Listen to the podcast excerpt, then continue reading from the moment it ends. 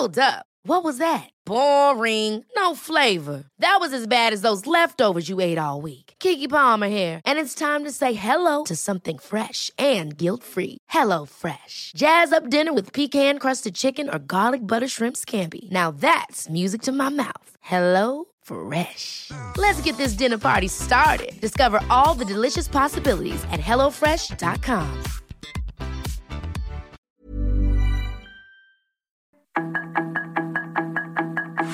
Tarde a tarde, lo que necesitas saber de forma ligera con un tono accesible. Solórzano, el referente informativo.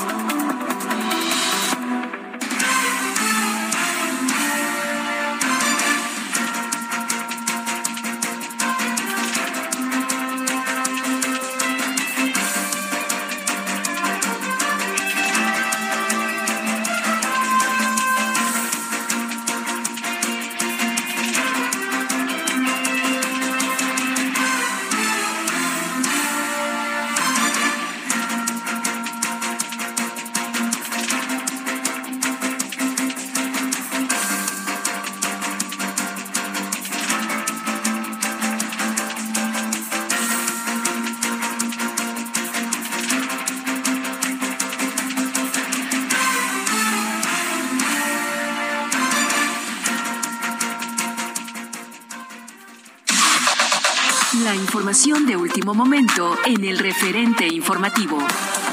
Autoridades confirmaron que 10 presuntos sicarios de la familia michoacana fueron abatidos esta mañana, luego de enfrentarse con elementos de las fuerzas estatales y federales en el municipio de Texcaltitlán, perteneciente a la zona sur del Estado de México. También se informó que siete personas fueron detenidas, de las cuales cuatro resultaron lesionadas. En tanto, por su parte las autoridades reportaron tres agentes heridos.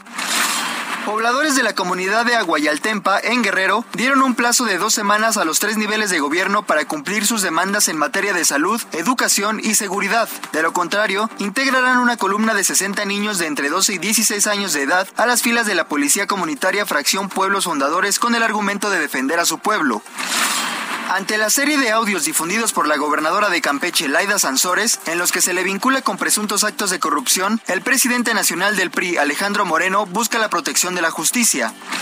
La secretaria de Salud de la Ciudad de México, Oliva López Arellano, informó que en la capital del país hay un incremento de casos de COVID-19, que es mayor a la positividad que había hace un mes. Sin embargo, destacó que hay una alta cobertura de vacunación contra COVID-19 en la Ciudad de México, por lo que la mayoría de la población está protegida contra la enfermedad grave. El subsecretario de Salud, Hugo López Gatel, informó que el 16 de junio se abrirá el registro para vacunar contra COVID-19 a niños de 5 a 11 años con dosis de Pfizer, la cual sería la séptima etapa de inmunización en el país. Actualmente se está completando la vacunación contra COVID para jóvenes de 12 a 17 años. El gobernador de Nuevo León, Samuel García, anunció la ampliación de una hora en el suministro de agua en el estado, esto ante los diferentes decomisos y clausuras de tomas clandestinas en diversos ranchos de la zona rural.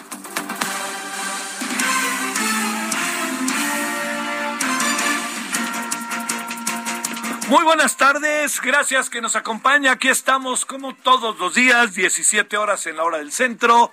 Le agradezco en nombre de todas y todos quienes hacen posible el emisor, la emisión, que usted esté del otro lado, que esté con nosotros un rato, una hora, y que estemos informando y comunicándole lo que pasa a lo largo de este honorable mundo y este país. Bueno, en nombre de todas y todos, servidor Javier Solórzano le desea buenas tardes.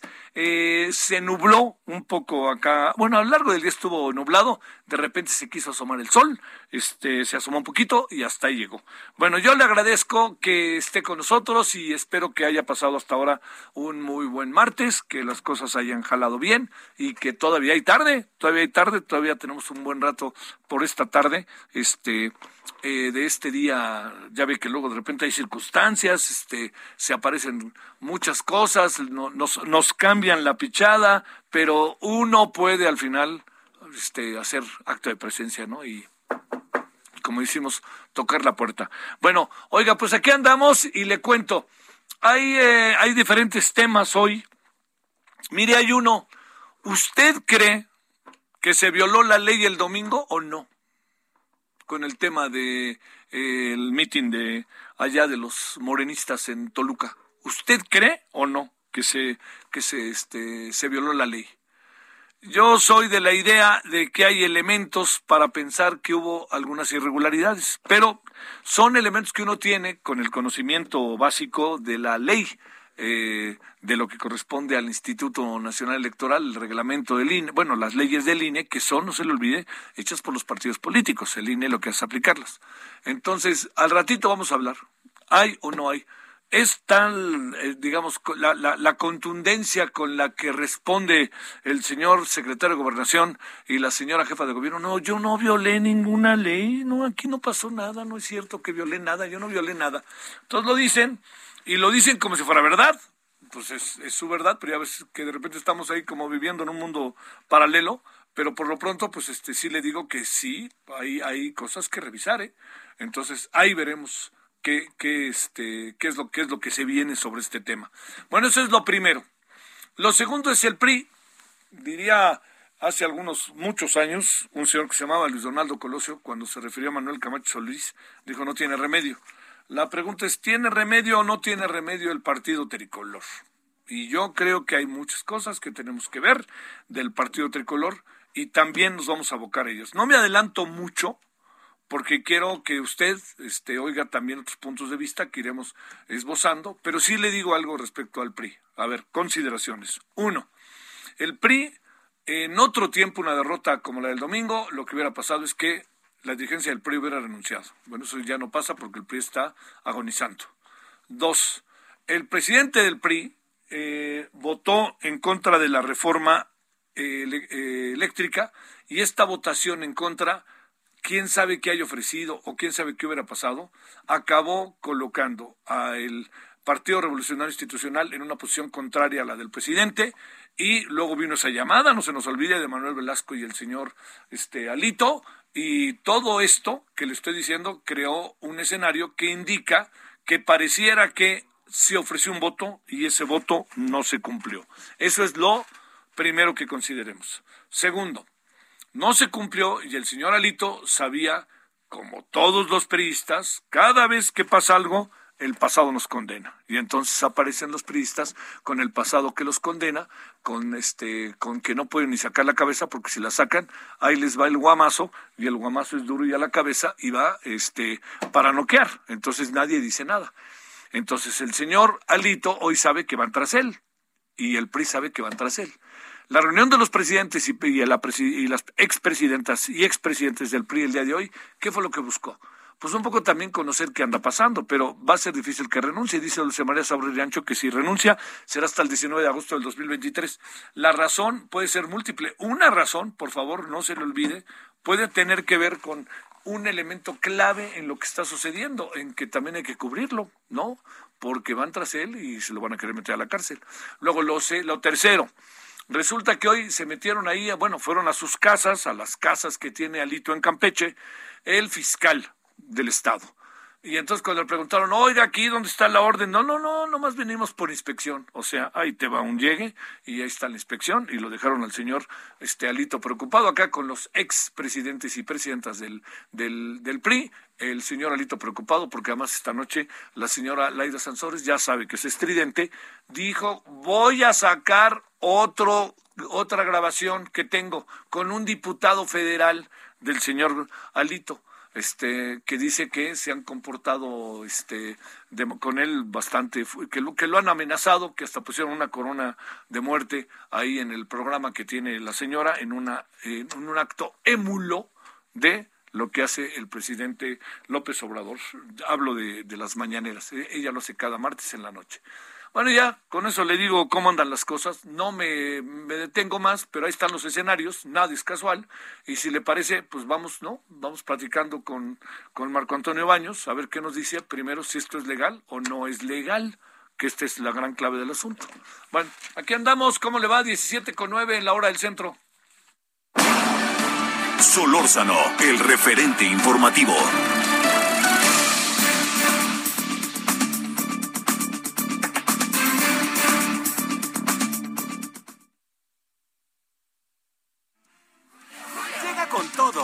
Pack de cerveza Amstel Ultra, 2X Lager, Bohemia Cristal y Heineken de 355 mililitros de 95 a solo 60 pesos con 100 puntos y 3x2 en todo el atún, mayonesas y chiles envasados. Con Julio, lo regalado te llega. Solo en Soriana. A junio 16. Aplica restricciones. Evita el exceso.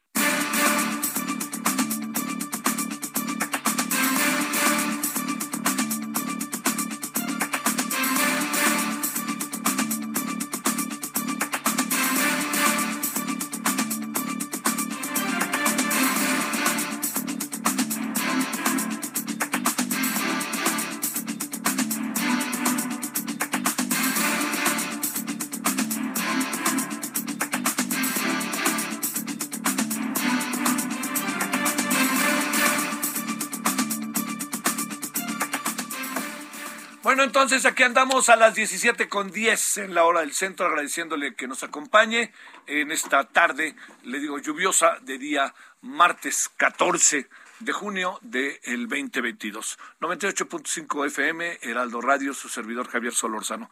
Abogado, ex consejero del INE, catedrático de la Universidad Panamericana, Marco Antonio Baños está con usted y con nosotros. Querido Marcos, ¿cómo estás? ¿Cómo te ha ido?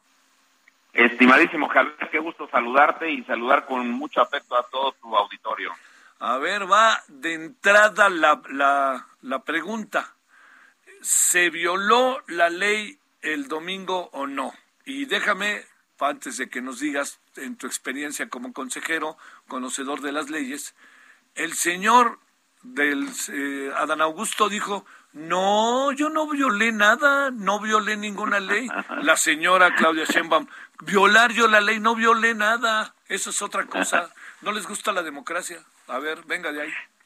A ver, vamos por partes. Primero, este, yo sé que es un tema muy, muy complejo que suscita demasiadas pasiones, discusiones, análisis, perspectivas, etc.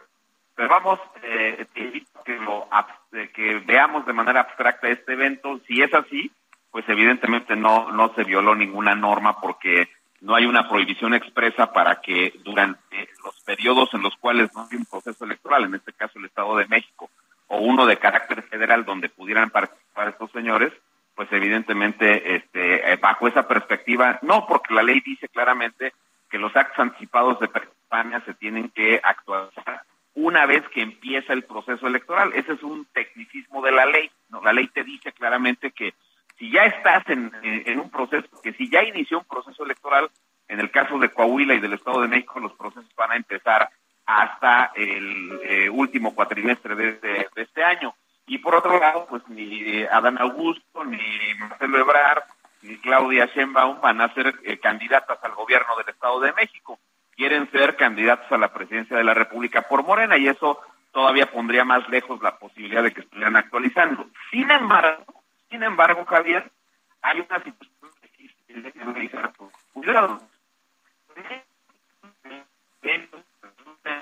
A ver, espérame tantito, Marcos, porque Marco, espérame tantito porque está, este, ya vimos lo que pasó, ¿no? Que se está cortando la llamada por favor. Aguántanos tantito, Marco, se, se, oía que se estaba tarde, que temprano se iba a cortar la llamada, entonces me permití atajar. Estamos escuchando al ex consejero del Instituto Nacional Electoral y catedrático de la Universidad Panamericana, Marco Baños, que estamos hablando sobre si el domingo se violó la ley o no se violó la ley que esto es algo que tiene que ver con los actos que se llevaron a efecto. Insisto, este domingo, muy, este, diría yo, este domingo muy eh, allá en Toluca, muy a la manera de más bien que pudieran aparecer los tres, este, los, las tres corcholatas, como les dice el presidente, eh, que me parece que es una muy, muy mala utilización, ni siquiera es muy ingeniosa, este, sobre lo que está pasando en relación a Morena. Bueno, Marco, dijiste, si nos atenemos a que era, se estaba iniciando la campaña en Edomex, en Coahuila, que yo sepa, Claudia Sheinbaum es de la Ciudad de México, creo que de Coyoacán, el señor Marcelo Obrar es de la Ciudad de México y el señor este, Adán Augusto López es de Tabasco. ¿no? Entonces los tres no son de, ni de Ledomex ni de Culiacán, lo, ni de este, Coahuila, perdóname, lo que hace que, pues en sentido estricto, ellos no participen directamente de este proceso. Pero bueno, eso es lo que yo aquí le digo, pero ¿qué le parece si mejor ahora vemos lo que nos dice este Marco Baños? Parece, Marco, ¿nos escuchas ahí? Ahí estoy este, escuchándote perfectamente. Muchas gracias, Marco. Mira, nos quedamos para ahí donde se colgó, donde se cortó fue el momento en que nos decías ninguno de ellos es del Estado de México y va a participar ni en las elecciones del Estado de México ni en Coahuila. Y ahí fue donde se cortó. Ok, entonces eh, te comentaba como eh, el arranque del proceso electoral federal donde ellos quieren eh, eventualmente ser candidatos a la presidencia por el partido Morena, pues está más lejos entonces, en este momento, una queja, una denuncia por este eh, acto podría eh, ser interpretado por el tribunal como un tema eh, aislado que si no se repite en el tiempo, pues entonces no podría generar alguna afectación a alguna elección. Eso podría decir el tribunal. Sin embargo, si ellos empiezan a hacer actos reiterados, sistemáticos, cada ocho días, cada quince días, cada veinte días, entonces sí le van a dar al tribunal electoral una posibilidad de que pudiera decir, como ya lo hizo en el año de 2015, aunque no es un criterio que el tribunal haya eh, aplicado sistemáticamente, pero en 2015 el tribunal dijo que eventualmente la reincidencia, la sistematicidad y sobre todo el tipo de mensajes y la cercanía con un proceso electoral podría generar una afectación al principio de equidad de la contienda y constituir algún esquema de actos anticipados de, de precampaña o de campaña. Entonces, yo lo que creo es que, va a suceder es que eh, los eh, las corcholatas, los, los aspirantes de Morena, como les ha llamado el presidente de la República, pues tarde que temprano van a seguir con estas actividades y ahí sí ya se van a colocar en un asunto de sistematicidad en los actos eh, adelantados de lo que por la vía de los hechos, fuera de los tecnicismos legales, o sea, tú me preguntas, violan la ley, yo te digo, con este evento por sí solo no, pero si ya empezamos a hacer actos este, reiterados, sistemáticos, entonces ya nos estamos colocando en una situación completamente distinta, que es lo que creo que va a ocurrir.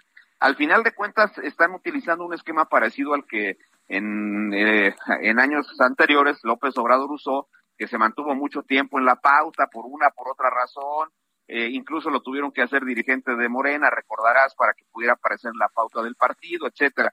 Pero de cualquier manera, pues tanto eh, eh Adán Augusto como Claudia, como Marcelo, Monreal y otros que pretenden aspirar, si siguen haciendo actos así, si siguen teniendo apariciones reiteradas, sistemáticas, permanentes, pues al final de cuentas, más allá de los tecnicismos legales, por la vía de los hechos tienen una campaña adelantada. Sí hay un, un tema que tiene que ser revisado por el INE y por el, por el Tribunal Electoral, porque están dejando en una condición de inequidad a los demás aspirantes del resto de los partidos. ¿Qué es lo que tendrían que hacer rumbo a la presidencia? Que es el primer punto que habrá que ver, aún y cuando está en el 2024, pues evidentemente los, los demás aspirantes de otros partidos, si quieren tener condiciones similares a, a los de Morena, tendrían que salir ya. Y concretamente la afectación que yo le vería al Estado de México es que si bien no están impulsando nombres, candidaturas específicas para el Estado de México, el hecho concreto es que están posicionando la marca y que eh, si lo retrotraemos a lo que hicieron, por ejemplo, en las campañas de las candidaturas de Morena durante eh, el proceso electoral que sigue en curso de las seis entidades federativas, pues ya llevan mucha ventaja. Pues tú nomás recuerda, no sé, yo yo recuerdo algún evento de, de Claudia en Quintana Roo, por ejemplo, más que gritarle a Mara Lezama, gritaban Claudia, presidenta, presidenta, y todo eso, más allá de los tecnicismos legales, significa una exposición, con el electorado, significa ir eh, sembrando pues ya la, la posibilidad de tener adeptos, simpatizantes rumbo a las elecciones del, del 24. Creo que Morena este, ha sido eh, sistemática, ya lo dijo el tribunal, sus gobernadores en violentar la ley, pero me parece que ahora están utilizando un hueco que está dejando la ley y que eh, podría servirles para tener una eh, enorme exposición adelantada en medio de esos resquicios que están con la ley hoy día. Bueno, entonces, en honor a la verdad, Adán Augusto y Claudia Sheinbaum tienen razón, no violaron la ley. Con el evento del con el evento del Estado de México que, que llevaron a cabo el domingo, no, no hay una una violación en ese momento, ni siquiera con la aparición del de la imagen de la Virgen de Guadalupe en el en el vestido de Claudia Sheinbaum que eh, el tema de uso de símbolos religiosos en una campaña sería motivo de anulación, pero como ahorita no hay un proceso electoral, pues la señora no tiene una restricción específica, pero sabemos muy bien que es un tema de posicionamiento, que es un tema de un mensaje a la, a la sociedad, y bueno, pues es eh, la forma en que lo, que lo están haciendo, pero concretamente con lo que hicieron así en abstracto el, el pasado este domingo, no hay una violación que yo encuentre, al menos en la interpretación de criterios de tribunal y lo que dice específicamente la ley. Pero ya te, reitero, pues eso en, en, el mundo de la sociología y en el mundo de la realidad, pues evidentemente sí tienen un, un esquema de eh, adelanto respecto de las demás candidaturas de otros partidos para que este, eh, se expongan con el electorado. Y por supuesto que también aprovechan para ir dirimiendo sus diferencias internas. Ahí está el discurso de Marcelo que le está diciendo a López Obrador con claridad que quiere reglas parejas para el tema de la definición de la candidatura de Moreno. A ver, este, eh, sobre esto mismo, eh, va, va, vamos a enfrentar una situación particularmente difícil, Marco, porque pues lo que yo alcanzo a ver es que si de aquí a un año se va a hacer la encuesta o dos encuestas, como se quiera, ¿no? De aquí a un año, lo que va a acabar pasando es que en ese proceso, ¿cómo se van a dar a conocer los suspirantes a la presidencia por parte de Morena e incluso de otros partidos? Ahí, ¿cómo le vamos a hacer? Bueno, eh, Morena ha decidido que lo van a hacer por la vía de las encuestas. Bueno, Morena no, lo ha decidido López Obrador, ¿no? Sí.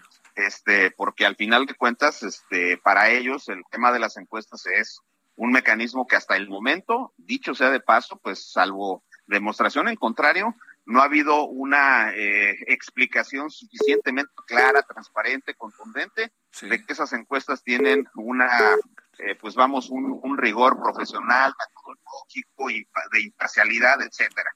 Esa parte no, eh, pero sí creo que la posición del canciller fue muy clara en el sentido de que quiere reglas parejas y Marcelo pues es un actor interno muy importante en Morena. Entonces yo creo que eh, lo primero que tendrá que hacer será definirse un esquema que eh, entiendo pues tendría que ser incluso eh, discutido con las autoridades electorales para que ese instrumento sea un mecanismo confiable, que sea un mecanismo auténtico, creíble y que permita saber con absoluta este, claridad quién es el aspirante si es que usan esa, esa modalidad que la gente preferiría, la gente de Morena preferiría para abanderar eh, la, la causa presidencial o el proceso electoral del año 2024. Esa parte me parece muy bien. Los demás partidos, bueno, pues están ensayando fórmulas. Este, ya el Frente Cívico ha dicho que están buscando eh, un mecanismo donde incluso pudiera involucrarse la autoridad electoral para encontrar una candidatura, pero tampoco han eh, digamos, encontrado los mecanismos de acuerdo, de consensos internos que les permita hacer eso. Sigue siendo una propuesta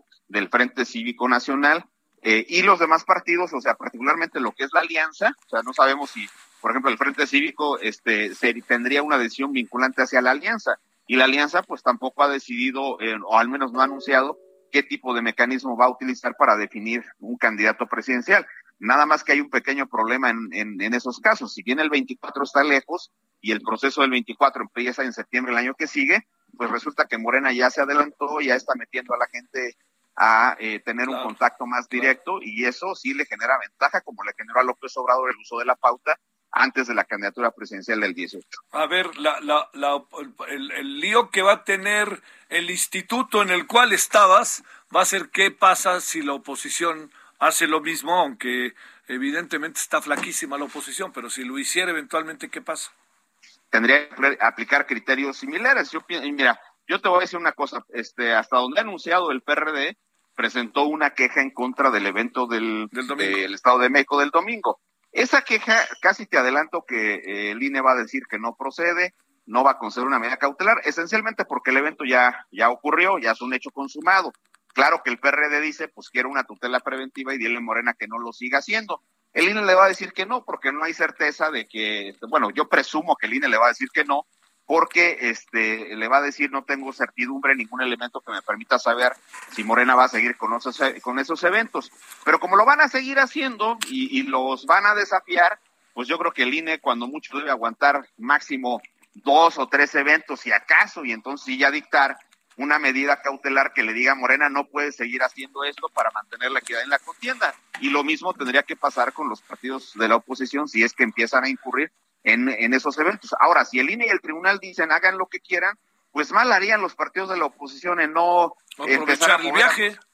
pues sí, o sea, no no empezar a mover a sus fichas. Sí, claro. Yo creo que el, yo creo que digo, vamos este a, a empezar a, a eh, a levantar las antenitas, pero el cambio de la Secretaría de Gobierno que anunció hoy del Mazo en el Estado de México, pues no sé, pareciera ser como una reacción inmediata a lo del evento del, domingo. Sí, porque ahí aparece un precandidato eventualmente, ¿no? Pues sí, porque este, en el caso del anterior secretario de, Gobierno, pues se ha mencionado mucho eh, que tiene posibilidades para ser el candidato eh, ya sea de la alianza o del PRI para la gobernación del Estado de México. Entonces, quién sabe qué va a pasar ahí, pero, pero sí me parece un mensaje muy claro, ¿no? Te mando un gran saludo, como siempre, mi querido Marco Baños. Gracias, mi querido Javier. Un abrazo igual para ti y para todo tu auditorio. Gracias, abogado, ex consejero del INE, catedrático de la Universidad Panamericana. Es de los que sabe las reglas en el INE. ¿eh? Pausa. El referente informativo regresa luego de una pausa.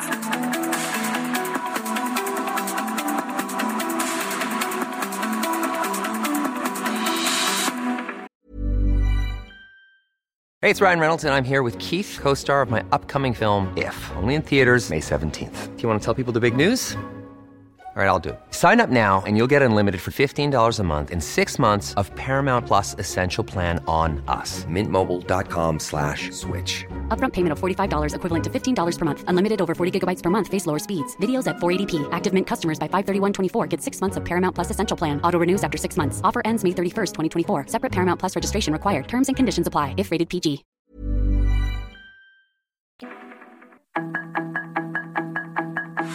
Estamos de regreso con el referente informativo.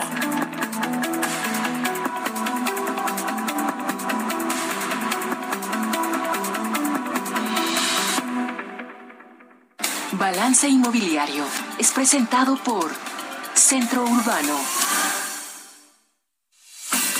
Estrena hoy Casa Odepa en 20.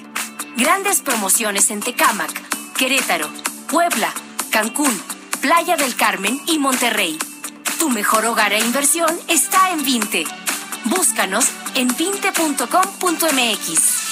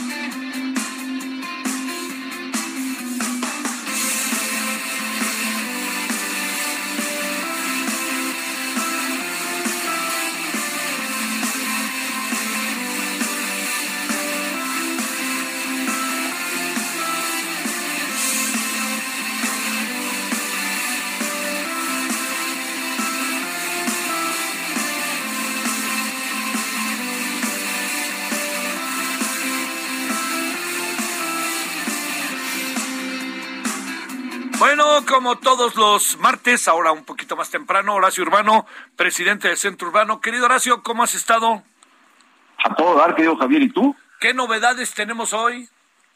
Fíjate que las novedades es de que la tecnología que en tantas cosas positivas nos ha traído, ya estamos acostumbradísimos a hacer las compras, a transportarnos a todo, a comprar boletos de lo que sea en la tecnología, y ahora la tecnología también nos viene a dar eh, respuesta a algunas inquietudes que todos hemos tenido alguna vez con respecto a temas inmobiliarios. Por ejemplo, eh, seguramente quien ha querido vender su casa, una de las primeras preguntas es, bueno, ¿y cuánto vale mi casa? Exacto. Entonces, siempre, siempre entra en una dudas de decir, a ver, voy a contratar a un valuador, me va a costar una lana, todo aquello, pero el caso es que ya empieza a haber una serie de plataformas tecnológicas bastante buenas, bastante confiables, de hecho ya en un, en un reporte que manda la analista internacional Civil les habla de esto, de las que tú agarras tu teléfono, descargas una app y puedes tener acceso a una evaluación gratuita de tu propiedad únicamente con poner las características muy generales y la dirección correcta. Entonces, tú puedes saber cuánto vale la casa que quieres vender o la casa que quieres comprar o que quieres rentar.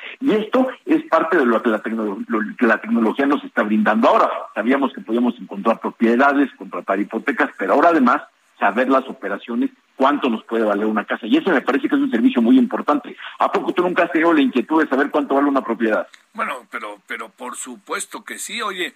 Pero a ver, ¿a quién hay que hablarle? Eso suena muy interesante porque, digamos, hasta, hasta puedes, aunque no la quieras vender, ¿no? Puedes saber, a ver, el departamento que yo estoy rentando, ¿se puede también hacer eso? ¿Que estoy rentando cuánto puede valer? Por sí, por supuesto, porque además, para entender cuánto, si tu renta está cara o barata, te conviene saber cuánto vale la propiedad para ver qué porcentaje del valor de la propiedad es lo que te están cobrando de renta. Y yo te diría sobre eso, si está en un punto cinco por ciento de lo que vale la propiedad, tu renta está en un buen rango, ¿no? Entonces, me parece que sí es importante y sí, por lo puedes hacer de ir caminando y hacer un muestreo decir, a ver, quiero comprar en esta zona y este departamento, ¿cuánto puede valer? Y esto es bien útil, sobre todo cuando son propiedades usadas, que es lo que vemos en la mayoría de los casos en la Ciudad de México. Entonces, lo único que tienes que hacer es descargar una aplicación, eh, meterte con los datos que te digo, los datos son muy básicos, ¿eh? ¿Cuántos metros cuadrados tú puedes hasta suponer este departamento me late para que sea de 80 metros? La dirección es esta, son dos recámaras, está en cuarto piso, con o sin elevador, la dirección precisa y ya con eso puedes tener un, un valor bastante aproximado. Y con esto de la digitalización vas a poder descargar un, un reporte digital que vas a ver que tiene las fotografías. Parece magia, esto esto ya parece ciencia ficción. De esto que a lo que era el Superagente 86, pues no hay mayor distancia, mi querido Javier. No, oye, este, la verdad, pero otra cosa importantísima ahora sí es que, eh, digamos, eh, también eh, hay, pienso mucho en la gente joven, ¿no? En lo que la gente joven que dice, hijo, yo quisiera tener, ya nadie piensa, creo yo, en tener una casa, ¿no? Más bien la gente piensa más en rentar un departamento, tener un departamento, eso creo, ¿no? Y eso le puede dar una idea buenísima, ¿no? Sí, ha cambiado mucho la dinámica de ocupación. Hoy muchos de los jóvenes, muchas de las personas ya en realidad se está separando que hay un grupo de inversionistas que quiere comprar las casas y hay otro grupo de inquilinos que lo que quiere es habitarlas, lo cual me parece una mezcla muy sensata. Pero el caso es que con aplicaciones como esta, yo conozco varios casos. Te puedo hablar de una en particular que se llama Backclick, si la gente la quiere descargar, tienen, eh, la primera es gratis, es by house, y la segunda, pues un avalúo te puede costar 200 pesitos, que me parece que es bastante sensato en función de lo que te puedes jugar al estar viendo cuánto te puede costar una renta, cuánto te puede costar, porque hay veces que lo hacemos hasta por jugueteo, jugueteo, decir, a ver, eh, muchos tenemos un crédito autorizado en Infonavit y, y, queremos juguetear a saber cuánto puede costar una propiedad. Ahora podemos hacerlo y todo lado de los jóvenes. Para los jóvenes, aparte de que el uso de una vivienda ha cambiado mucho su percepción, a lo mejor no quieren propiedad, quieren renta, pero también ha, cambiado su forma de aproximarse a este tipo de servicios. Yo no me imagino un joven como hacíamos en nuestros tiempos, comprando un periódico para ir al aviso oportuno para encontrar departamentos. No, no. Entonces, obviamente, Obviamente a un joven me parece que también le suena lo más sensato. Es más, a mí me parece que me parecería ilógico. ¿Cómo? ¿No hay avalúos en línea? No, pues sí los hay, resulta que sí los hay. Seguramente desarrollados por otros emprendedores jóvenes, igual que la generación a que va dirigida. Pero la ventaja es que muchos que ya no estamos acostumbrados a la tecnología, sin ser así nativos digitales, cobra los llaman, pero también podemos hacer uso de cosas como esta, porque a mí tener una evaluación, eh, eh, una opinión de valor se llama, no es valor, no es un avalúo, porque un avalúo implica una visita a la obra, pero una opinión de valor es bastante aproximado, que sirve perfecto para lo que estamos hablando, para entender cuánto puede costar, y la facilidad de hacerlo en línea me parece, porque además hay otra, imagínate un mexicano, un joven que esté estudiando en otro país, que quiera hacer esa evaluación en, eh, desde Europa, lo puede hacer, estás, estás en línea. Entonces, eso, es, eso me parece que es magia. La verdad que sí. Mi querido Horacio, que tengas buen viaje. Abrazo fuerte, querido Javier, estamos en contacto. Gracias, buenas tardes. Balance Inmobiliario fue presentado por Centro Urbano. Solórzano, el referente informativo.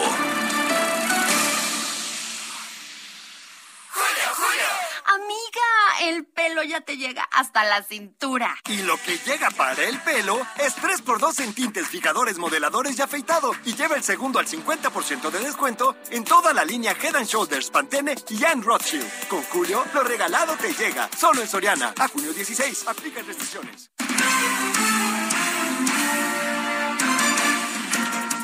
Bueno, estamos a las 17:38 en la hora del centro. Vámonos hasta Campeche. Guillermo Officer. Guillermo, ¿qué le pasó ahí a las propiedades del señor Alito? ¿Le entraron o qué fue lo que sucedió?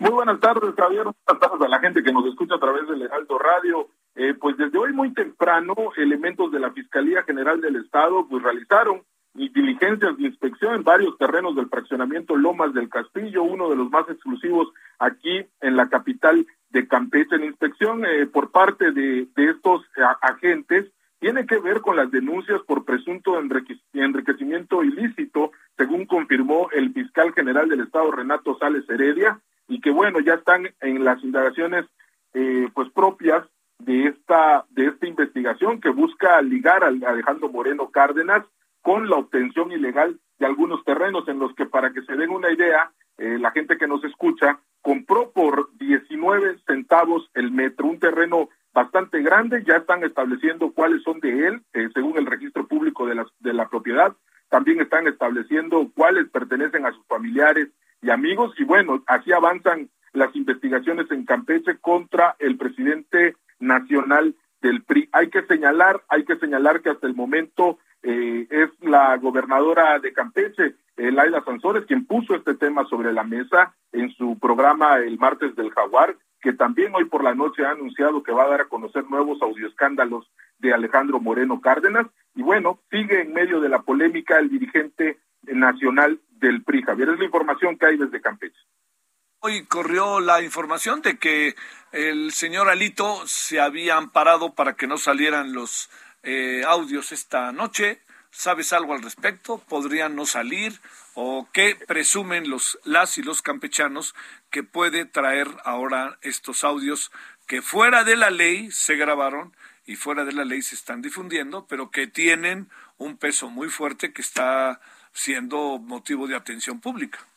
Lo que te comentar, Javier, es que eh, eh, dichos audios sí están en el en el ánimo público. Dichos audios, la gente ha creado ha creado una expectativa saber qué más dijo Alito y mostrar aparentemente lo que habría asegurado el presidente eh, a la hora presidente nacional del PRI y el gobernador de Campeche cómo se movía en probables actos de corrupción. sí, efectivamente, según hay información, se han parado a Lito Moreno para parar con la difusión de estos audioescándalos que se obtuvieron de manera irregular, de manera eh, eh, eh, que, no es legal. Sin embargo, te puedo afirmar que por medio de fuentes dentro del gobierno del Estado te puedo asegurar que sí se van a dar a conocer los audios el día de hoy, ya que esta resolución de amparo, esta demanda de amparo, pues tiene que ser todavía avalada por un juez campechano, es decir, el juez de distrito aquí en Campeche. Están a la espera de eso, mientras tanto, hasta el momento sabemos que sí se van a dar a conocer nuevos audios sobre Alejandro Moreno Cárdenas.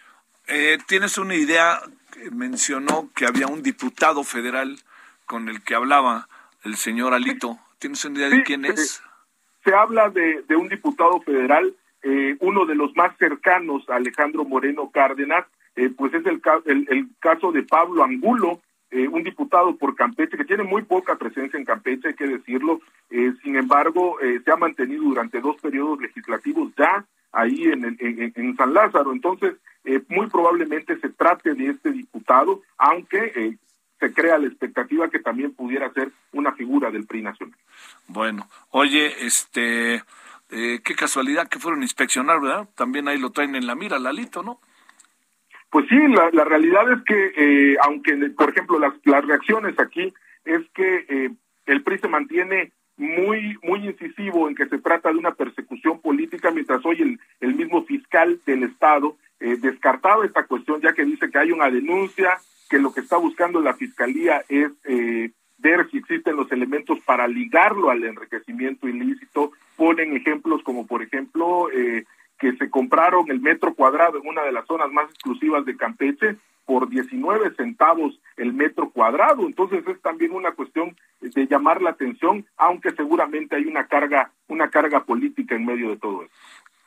Te mando un gran saludo, Guillermo. Muy buenas tardes. Un abrazo de regreso, Javier. Que estés muy bien. 1743 en hora central. Solórzano, el referente informativo. Bueno, le agradecemos de nuevo. Estuvimos con él hace pocos días y otra vez le agradecemos a José Antonio Crespo, investigador del CIDI y analista político. Querido José Antonio, gracias de nuevo. ¿Cómo has estado? Buenas tardes. Muy bien, Javier. ¿Qué tal? Con mucho gusto. van con todo contra Lito, este costó mucho la reforma eléctrica, tiene un pasado que le condena, no pasó mucho el día de hoy en la reunión con los ex, ex presidentes y presidentas. ¿Qué alcanzas a apreciar, José Antonio Crespo?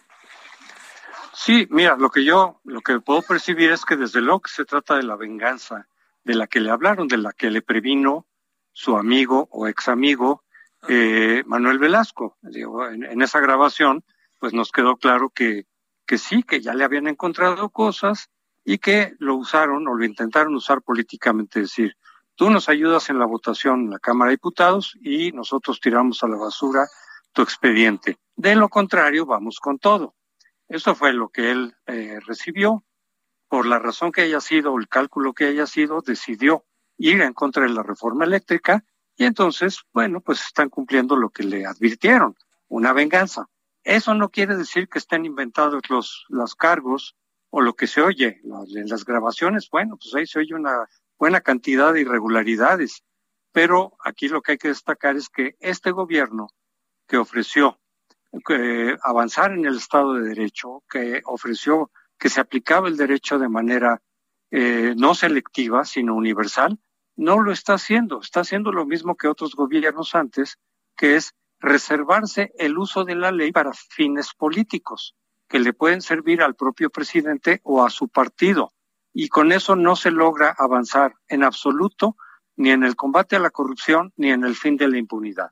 Porque que es la ley, que debería estar al servicio de los ciudadanos, precisamente para combatir y reducir la corrupción y terminar con la impunidad, dos cosas que van de la mano, en realidad lo usan solo para fines políticos personales o partidistas.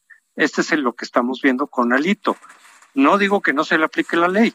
Sí, sí, hay elementos que se aplique. Lo malo es que se aplica selectivamente. Solo a los adversarios o a los que no te hacen caso, a los que no se alinean. Y tenemos en contraste, por ejemplo, los gobernadores del PRI.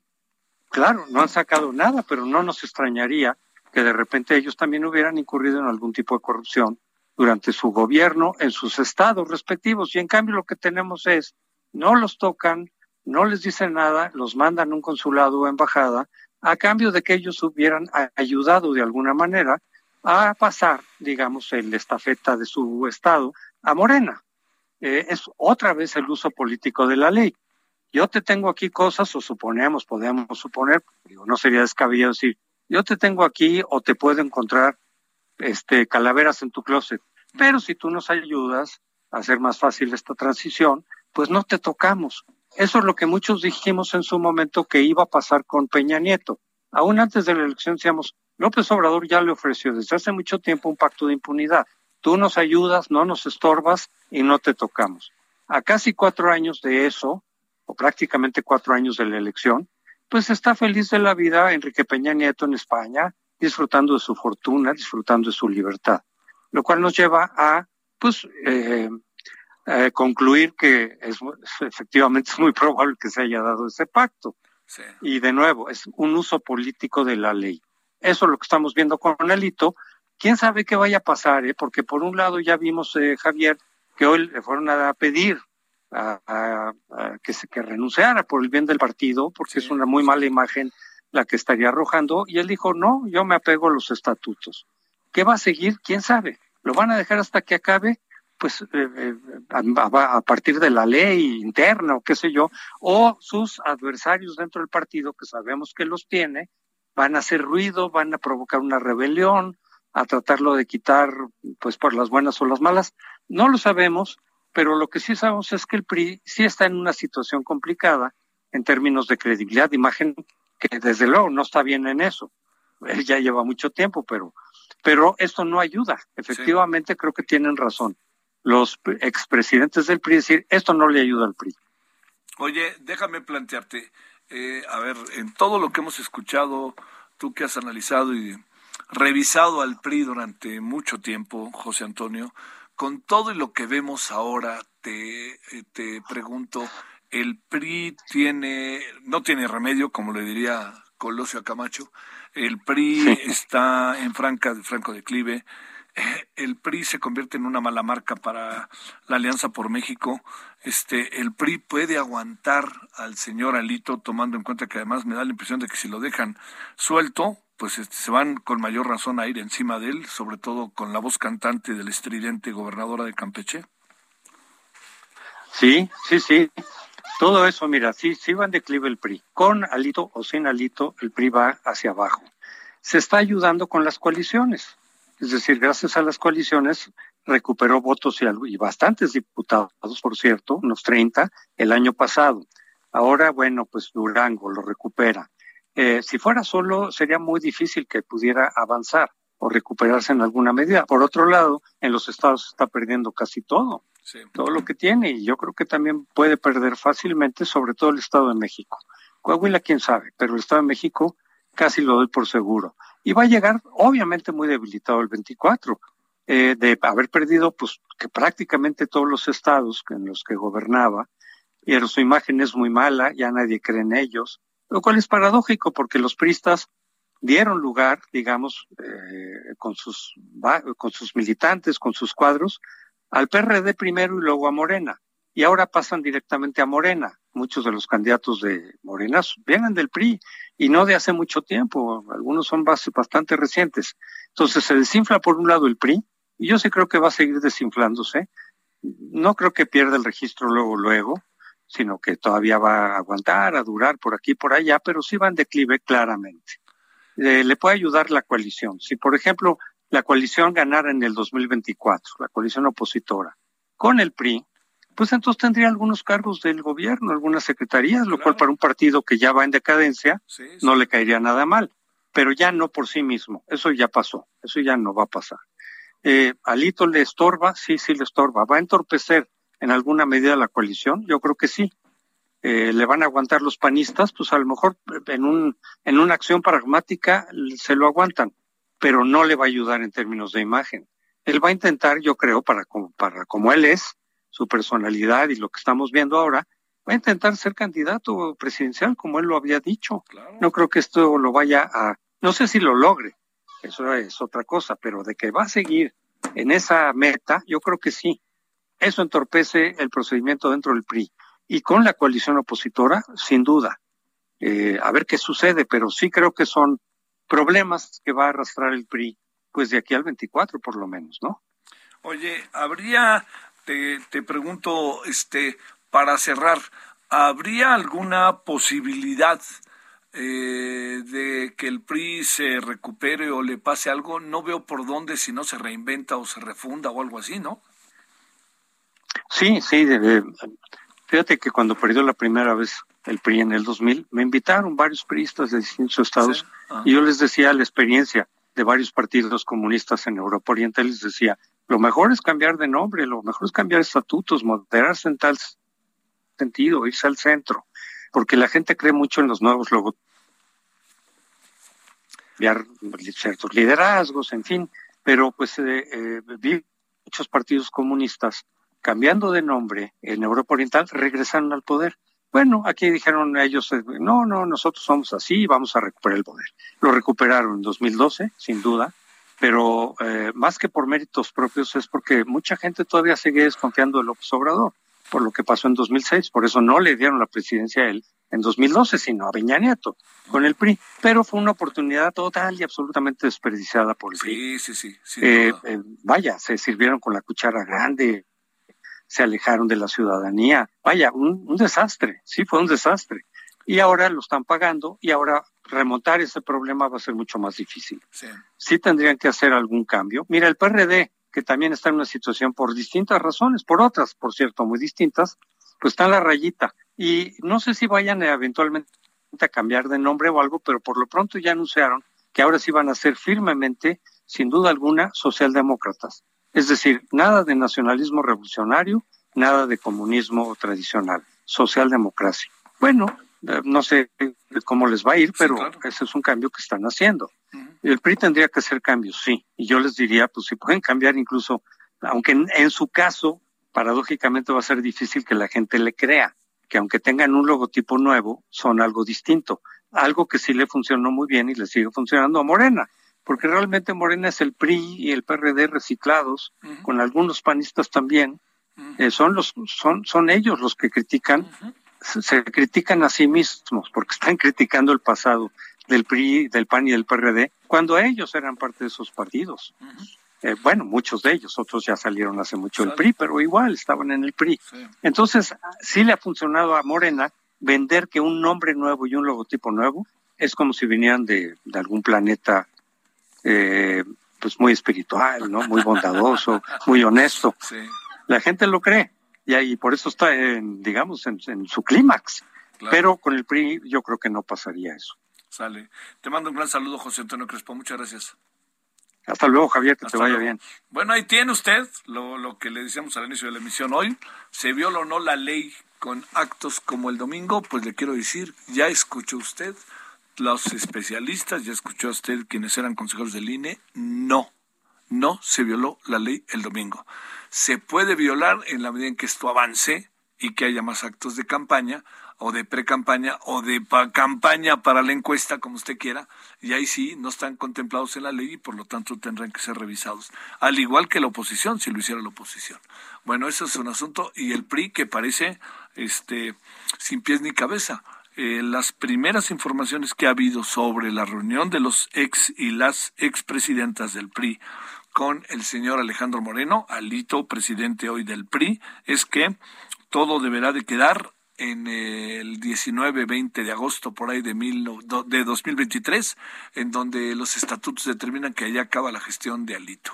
Pero por lo pronto ya está todo el PRI y él contra las cuerdas. Bueno, hasta la noche, pásela bien, TV Noche, adiós.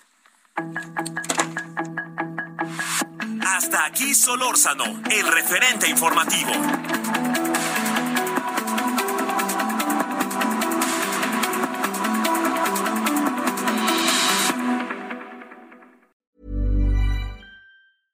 Ever catch yourself eating the same flavorless dinner three days in a row? Dreaming of something better? Well, HelloFresh is your guilt-free dream come true, baby. It's me, Kiki Palmer. Let's wake up those taste buds with hot, juicy pecan crusted chicken or garlic butter shrimp scampi. Mm. Hello Fresh. Stop dreaming of all the delicious possibilities and dig in at HelloFresh.com. Let's get this dinner party started.